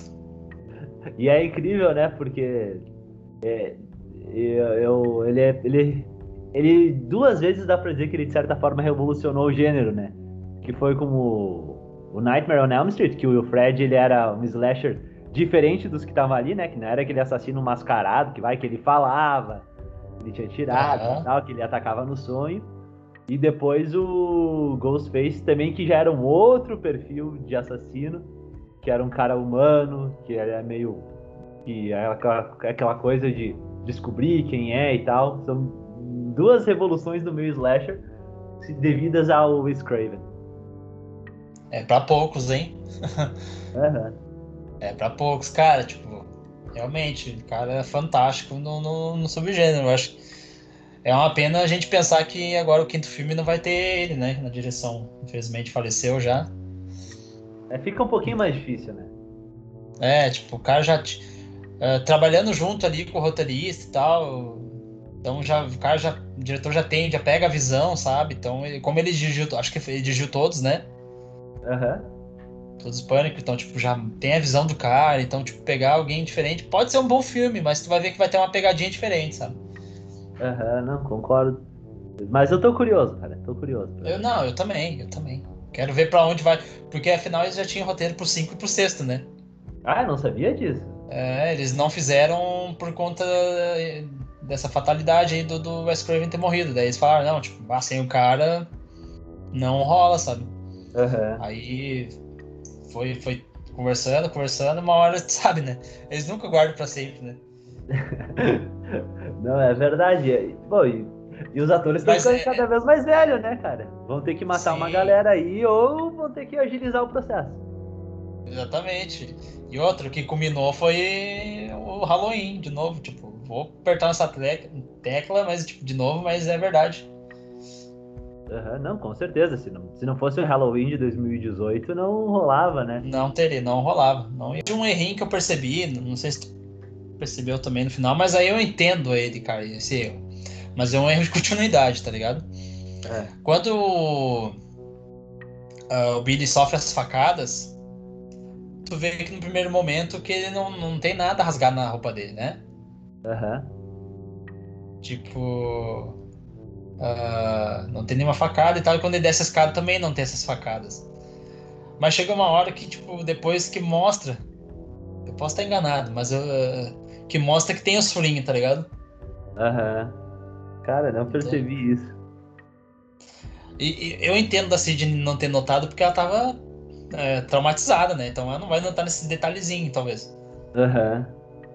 Mas depois de um tempo mostra a facada na camisa dele. É um hint de continuidade que, que, eu nem tenho certeza se eu tô certo, mas é, tipo, eu acho que é o único que, que, que tipo, percebi assim. Cara, de erros, quando tu falou, eu, eu ia introduzir isso também, mas eu ia falar que eu ia falar do, das, dos problemas do filme, não necessariamente de erros. Não sei se. Mas de erro do filme, cara, não, não me vem nada, mas eu tenho alguns probleminhas. Então, vamos aos probleminhas então. Uh, bom, problemas do filme. Se tivesse uma vinheta agora, ela viria, né? Mas... Acho que não é fazer uma voz diferente. Ah, bom, problemas do filme. Vamos manter sem? Problemas do filme. uh, bom, uh, o primeiro probleminha do filme, eu achei o diretor da escola extremamente exagerado. Muito. Porque aquela cena lá que, que passa os guris assustando a Sidney no corredor, deles vão lá e o diretor vai dar uma mijada nele. O cara vai com uma faca. Do... Imagina numa escola de verdade, o diretor botar uma faca no pescoço do guri. Eu vou. Imagina, vocês iam gostar, vou cortar vocês de cima a baixo. Eu acho isso um pouco fora de tom para uma escola de ensino médio. O diretor falar que vai estripar os alunos. Por mais que dê vontade, eu super entendo, talvez uma coisa que tu deva falar. E não. Eu acho que não. é, mas ali, tipo, é pra tentar a gente fugir nossa atenção, né? Ah, Mas ficou forçado. É. Mas ficou forçado demais, sim. Ficou muito forçado. Uh, outro probleminha que eu vi é a hora que o câmera, o Kenny, a hora que ele, ele é morto e tal, e aí daí ele é colocado em cima da van. Daí a Gale, quando ela vai dirigir, ela vê ele. Cara, tu viu o tamanho daquele cara? Ele deve ter, por baixo, uns 110 quilos. Pra botar um cara daquele, um peso literalmente morto, em cima de uma van, rapidão e sem ninguém perceber. Olha, cara, não sei se os caras É. com a complexão física do, do Stu e do Billy iam fazer isso sozinho ainda mais. Se os Não, dois, não ia leva, fazer. leva um tempo, um sobe, puxa, daí cai o braço, não, pega, segura. E, e- não foi sozinho porque o Billy tava lá no quarto, né? ó. Ah, é, ele, Eu tá, ele tava gastando energia de outra forma, né? É, não, tipo, ele tava no quarto. Não lembro se já aconteceu da, da esfaqueada dele. Ah, é, tá, eu pensei que ele ainda tava lá com a Sidney. Eu, eu não lembro muito bem da ordem, mas tipo, ele já não. não quem tava aterrorizando é, é o Stu, né? Ah, ah, pode ser, cara. Acho que. Eu é, acho que é, quem tava. conf- Quem tava perseguindo a Sidney naquele momento era ele e realmente ele não teria força pra fazer aquilo. Então isso eu falei assim, tá bom. Ah, eu, eu, eu também vi problema na Drew Barrymore ficar atendendo toda hora o telefone. Sendo É não é a coisa mais inteligente que tem um maníaco, né? Eu fiquei, eu fiquei um pouco. Tipo, tá. Eu falei, poxa, mas por que tu tá atendendo toda hora, mano? Mas É. daí depois de- deram a explicação que ela tava achando que era o namorado dela. né? Tá, tá, tudo bem. Aliás, fazendo, abrindo um parênteses, cara, uma coisa que eu achei genial desse filme que. que- Bom, a cena toda a gente já falou bastante, né? Que a primeira cena é muito boa e tal, bem feita. Mas a hora que ela se dá conta é que ela pergunta assim: Ah, por que, que você quer saber meu nome? Ele, ah, porque eu quero saber pra quem eu tô olhando. Cara, aquilo lá Uhum. dá um. Ah, é- Daí ela, o que, que você É. disse? E, cara, isso aí dá um. É muito foda, muito foda mesmo. É uma muito mudança foda, de né? tom que ela tava toda malandrona e tal, né? Daí ela. É verdade, já, já tá dando atenção pro cara. Aham. E, cara, te coloca no lugar dela. Imagina tu conversando sem saber e a pessoa te fala isso. Tu na casa sozinho. Cara, Ah, isso é muito apavorante. Saber que tem um stalker. Eu- Ah, Realmente, cara. É foda. É. Foda. Cara, também tem aquela cena que tá os pais dela chegando, cara. Eu não sei se ela, ela conseguiria gritar naquele momento. ah, cara. Tu disse depois de ela, dela já ter sido esfaqueada? É, leva umas facadas e tal, dela tá bem próxima assim, dos pais dela, vai tentar gritar e não consegue, tá ligado? Cara, eu, eu. Eu achei legal aquilo dela tá assim. pá, sabe, tipo, sei lá, se perda de sangue deve fazer alguma coisa ou até. É, tipo, eu, Eu achei sou, eu sou, Eu achei que eu sou burro, tá? É, tipo, eu sou burro, mas é que, tipo, fiquei pensando, mas será? Não tô dizendo que é um erro, que, tipo, eu que tô perguntando mesmo porque eu não sei, tá? Mas pode ser, pode ser isso. É porque eu Ah, tenho o mesmo problema não sei, com. Mas, mas até onde me parece, eu acho que meio que cabe. É que nem eu falei, eu tenho esse mesmo problema com o Halloween 2, né? Lá atrás. Então, tipo, eu fiquei. Me pareceu muito ah, igual, sim, mas aqui a do Barrel pelo menos sofreu umas facadas, tá ligado? Daí eu, tipo, ah, não, tudo bem. Deve ser por causa disso, mas eu não, realmente não, não, não entendo nada de, de anatomia, esse tipo de coisa, então. É só Nem uma eu, pergunta mesmo. presumindo, né? Não faço ideia. Posso É, tipo- bobagem aqui. Eu não entendo, daí só, só pra mim ficar claro pra mim mesmo. Tá, um outro probleminha é o seguinte, a hora lá na festa, no final e tal, que a Gale entra, dela põe aquela câmera que não é nada discreta, né? Que ela parece Nem um pouco. porta-joia gigante. Né, e suponho que a câmera de face discreta, ela colocou em cima do videocassete. E eles vão lá e estão trocando toda hora os filmes lá e olhando. Ninguém viu. Tá, ninguém, Ninguém viu. viu. Aí tem a cena que. é, que ela. que o Randy ele vai atender o telefone e a câmera tá na cara dele. Mas se o telefone tá lá em cima da TV, como é que a câmera lá de baixo devia tá pegando o joelho dele? E não o rosto dele? É, verdade, cara. Veio assim, sabe? Aliás, É. outra coisa que eu achei foda no filme, que uma coisa leva a outra.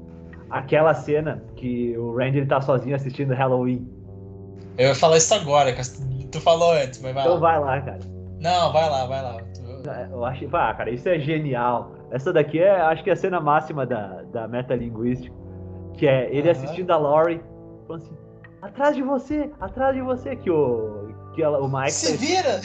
Se vira! e o assassino tá atrás dele. Cara, aquilo ali é muito foda, o cara pensou nisso. O cara é um gênio. Cara, É muito foda. É, e tu sabe que tem pessoas que gritam pros personagens de filme, então provavelmente alguém que assistiu deve ter gritado pra ele virar também. Uhum. Isso é. Isso, ah, cara, isso é muito bom, cara. Isso é muito foda. E ah, outra coisa que a gente não falou que é muito foda também, a, a hora do speech que ele. Que aquilo lá, eu acho que é- são, são os mandamentos do slasher, né? Que a- aquela cena que ele explicando as regras e tal. Sim. Você nunca deve transar em filme de terror. Ah, drogas, etc., também são pecados, você vai morrer. E você nunca diz eu volto logo que você não vai voltar. Aquilo ali são os mandamentos do slasher, cara. É, aquilo- aquela Uhum. cena foi. é, ela é icônica no sentido que, cara, quer saber como funciona? Assiste só essa partezinha aqui. É isso. Aham. É muito bom, cara. É muito bom, cara. É muito bem É escrito. muito Não, bom. cara. Nossa. Aqui, naquela discussão que a gente falou lá de, de, de slasher, o melhor slasher, talvez, mas eu acho que roteiro, cara, é o melhor roteiro de slasher. Ah, sim, cara. O melhor Sim. roteiro de slasher, sem dúvida. Nossa, a metalinguagem dele é muito boa, cara. Muito É, boa. E, e- e- é bacana também essa cena que ele tá sozinho assistindo o filme, porque é aí que começa mais ter o participar a trilha do, do Halloween, né? Aham.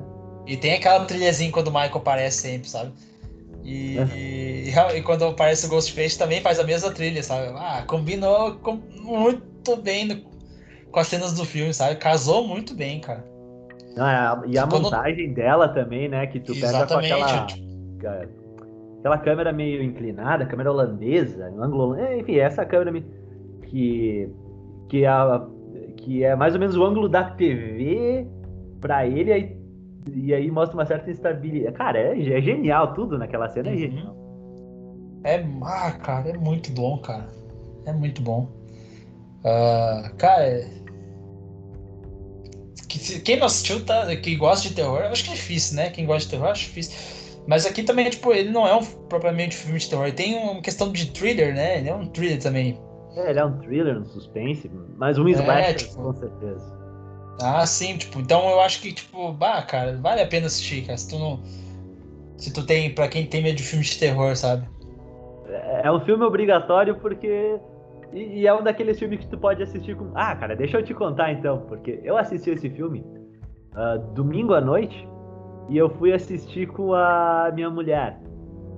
E aí eu pedi pra ela. Já assistiu esse filme? Ela? Não, sim, eu já assisti. Daí tá, a gente botou assim. Ela assim. Tem certeza que você assistiu esse? E, não, sim, tem o cara ali da máscara e tal, do pânico. tal. Eu disse, tá bom. Aí, ó, daí, daí aparecendo a cena da Drew Barrymore. desse, Não é agora que ele dá lá que sai o silicone dela? Eu falei, assim, não, não foi esse que tu assistiu.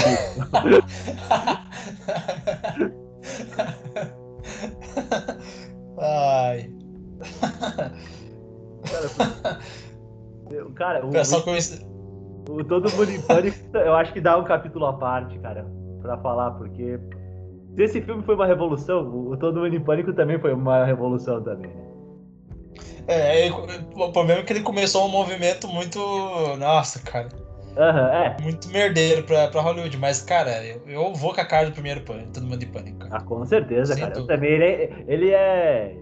Ele é besterol, mas ele é inteligente, né, cara? De, da, de Aham. pra ser o besterol, né?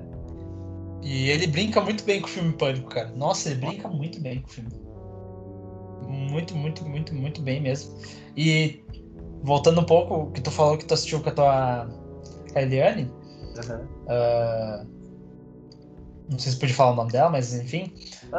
É, é que eu, fiquei com medo quando eu, eu falei a minha mulher, porque eu não sabia, porque eu tinha medo de ter raça a mulher. Não é brincadeira. Ah. Não, a gente já combinou tudo certinho. Ah, enfim.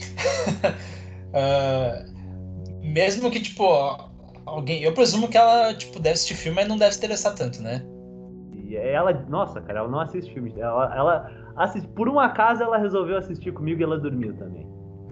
É, mas, tipo, então, tipo, pra pessoas que é, assistem só pra se divertir e tal, não vai pegar todos os fanservice, tá ligado? Com Vai ser mais ou menos a gente quando assistiu com 15 anos. Então, tipo, a experiência vai ser boa por, por outras razões, como foi pra nós quando tinha 15 anos. A gente não tinha o mesmo embasamento e tal, mas a gente gostou do filme por certas características. E quando a gente, eh, de certa forma, teve mais uh, crescimento nessa parte de, de, compreender e conhecer o, o subgênero, uhum. uh, a experiência foi duas, três vezes melhor, sabe? Então acho que serve também para quem não tá muito ligado em filmes de slash, não precisa conhecer os personagens. Ah, com certeza. Então eu acho bacana que o filme vale, vale para todo mundo, sabe? Uh, um outro probleminha que eu achei é a cena. Eu acho a cena sensacional e acho que não, não muda. Né? Na cena da morte da Tatum lá na garagem. Cara, porra, que puta motorzinho de. De. de. de portão que é aquele lá, né? Uhum. O motor elétrico levantar uma pessoa daquele. Porra, e aquelas portas também, tipo, não parece ser uma porta muito forte, né? Pra conseguir erguer alguém, sei lá. Tipo, é, parece meio. E outra coisa que eu notei que. E, talvez, acho que não é, nem, nem de continuidade nem nada, mas é, acho que talvez já, que a hora que, que dá. que eles filmam a dublê, a dublê da, ela tá se mexendo horrores.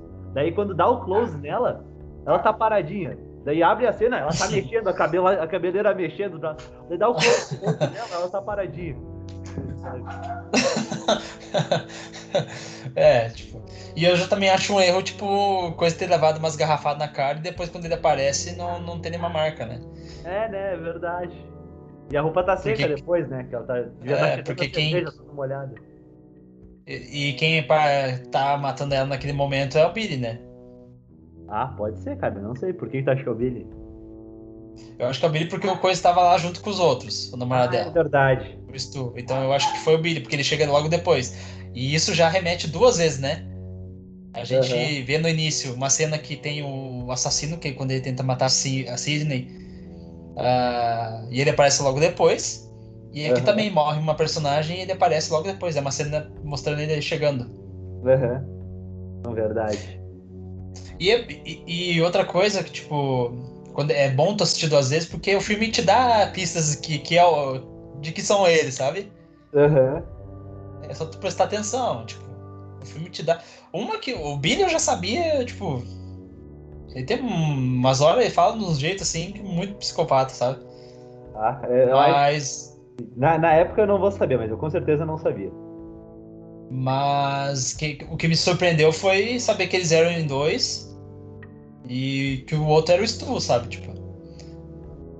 Cara, mas aí, mas que... isso, isso acho que dá mais força, tu sabendo pra aquela cena que o, o Randy tá na locadora lá falando com o Stu. Falando assim, olha pro uhum. com certeza ele é o assassino. Ele começa a falar, sabe? Imagina, pô, ele tá falando pro outro assassino que é o parceiro do cara que ele Exatamente. Sabe. Cara, isso é, acaba deixando aquela cena mais foda ainda. Quando ele tá entre os dois, assim, os dois estão se olhando, quando ele tá falando do jeito ameaçador pro. Ah, eu esqueço o nome, cara. Randy. Uhum. Randy tá. Quando o Billy tá falando pro Randy, assim, daí o outro tá por trás dele, daí eles estão se olhando, assim, os dois, sabe? Aham. Uhum. Tipo, já dá pra ver também que tem uma conexão ali. Ah, cara, e... do, do, deixa eu falar de. Desculpa, tu já terminou? Não, não. Vai lá. Não, eu ia falar só de duas coisas que eu acho que é, é datada, mas é muito engraçado. Uma coisa datada. A primeira é a hora lá que, que o Billy sai da cadeia e aí ele encontra, reencontra a Sidney na escola pela primeira vez. E ele fala assim: Nossa, você mudou tanto desde que sua mãe morreu. Você tem que deixar isso pra lá. Como se fosse uma coisa pequena, né? tipo, uhum. É verdade, acho que eu tô exagerando na morte da minha mãe assassinada.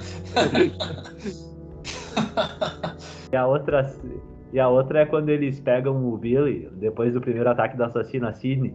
Daí eles estão na lá delegacia. A pergunta do policial: O que, que um adolescente faz com um telefone? Olha, imagina se ele perguntasse isso hoje em dia. Ah. o que é que já se viu um adolescente com um telefone no bolso? Isso é muito suspeito. Se ele vai suspeitar de adolescente com um telefone, nossa senhora. Aí, isso é datado. Mano, cara, eu... Ah, isso é muito datado, velho. Eu, esse filme, é, o que eu falei do que para mim eu tenho a sensação que o Hellraiser é o símbolo dos anos 80, eu para mim esse filme é o símbolo dos anos 90. É, tá, tá daço, cara.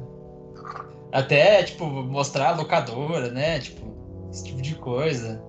Uhum. A questão dos jovens e tal, tipo, é realmente é... Porque também é uma época que veio filmes, uh, aqueles filmes uh, tipo American, American Pie, sabe? É, o American Pie é de 99 também, né? É, então, tipo. Não que tenha uma semelhança, mas, tipo, tu, Uhum, não, vê mas que é é um filme que. onda, né? De outro jeito. É, tipo, então. Exato, então, tipo, tu vê que envolve jovens e tal. Então, realmente, eu acho que é um marco do, do- da década, assim. E. Cara, uma coisa que, ah, que eu queria ah, falar também, daí falando dessa cena também, é. Tem os jump scares, mas eu acho que o pior jump scare é a hora que ela, a Sidney ela é atacada. E aí, a primeira vez lá na casa dela, né? E aí ela liga Uhum. pra polícia. E aí ela ela abre a, daí quando a polícia chega depois do ataque da assassina, ela vai abrir a porta. Daí é, daí é o Dewey segurando a massa. Aquele é o jump scare mais sem vergonha da história do cinema. Mas tu tem Ai, dois o Christian. Dewey, uh, se apavora, cara, que Ah. Mas tem um outro com ele que eu lembrei que eu ia falar agora que tu citou, que é quando ele tá lá na festa e ele vai chamar. Ah, eu esqueci. A... Esqueci o nome da repórter. Gale? Isso, quando ele vai chamar a gay pra, pra dar uma volta. Também é um jumpscare, tá ligado? Tipo, mas ele é muito. é, não funciona, sabe? Tipo, Então tu olha assim, ah, dá. Mas acho Não, que isso cara. que dá um tom mais de comédia, de alívio cômico, né, pro filme. ah, assim, sim. Só ele botar o jeito que ele segura a máscara, mano. Quem que segura. Quem que vai atender É, a né? porta? Na cara dela é alto assim, né? Porra, não. é muito bom, né? Uma curiosidade sobre o filme que eu lembrei agora que eu vi e que a ideia do filme é brincar com a tua expectativa, pra te ficar tentando adivinhar quem é o assassino, né? Uhum. E, e ele dá várias dicas, tanto aquela cena do banheiro lá que a Cine olha e aí tem aquele sapato preto, né? E durante todo o filme, todo mundo, todos os suspeitos, inclusive lá o policial e coisa, todos têm sapatos pretos. O único que não tem sapato preto é o Randy. É o único? É o único que tem um sapato colorido e tal. Olha. E daí, se tu considerar ele como suspeito, não, se tu olhar os pés de todo mundo, todos os caras, todo mundo tem os sapatos pretos. Ele não. Ele é o único que não tem sapato preto. Interessante Olha isso? É muito interessante. Eu não tinha reparado nos pés, cara. Mas... Eu Até- também até não. eu mais- vi- Eu, eu vi no documentário, alguém comentou sobre isso, acho que foi o- a- uma produtora, e eu falei assim, olha só, cara, que legal. que é um detalhe que passa tão rápido, mas sim, eu- se deu ênfase nos pés dele é pra mostrar realmente que- quem, quem que era. Mas eu, tipo, eu não, não foi uma coisa que, que eu reparei muito, não. Ah, Mas eu acho interessante. Mas eu acho interessante, cara. Acho interessante. Acho bacana. Daí tu mostra que o filme esconde umas coisinhas bem. Tem umas coisinhas bem escondidas pra. pra te ficar tentando, né? Pra, pra te dar umas dicas, mas não, não é uma dica ao mesmo tempo, sabe? É, aquela lá de tu tentar adivinhar quem é o assassino, né? Daí tu fica É. olhando os detalhezinhos, né? É, tipo, é, eu acho muito bom isso, cara. Isso é da hora.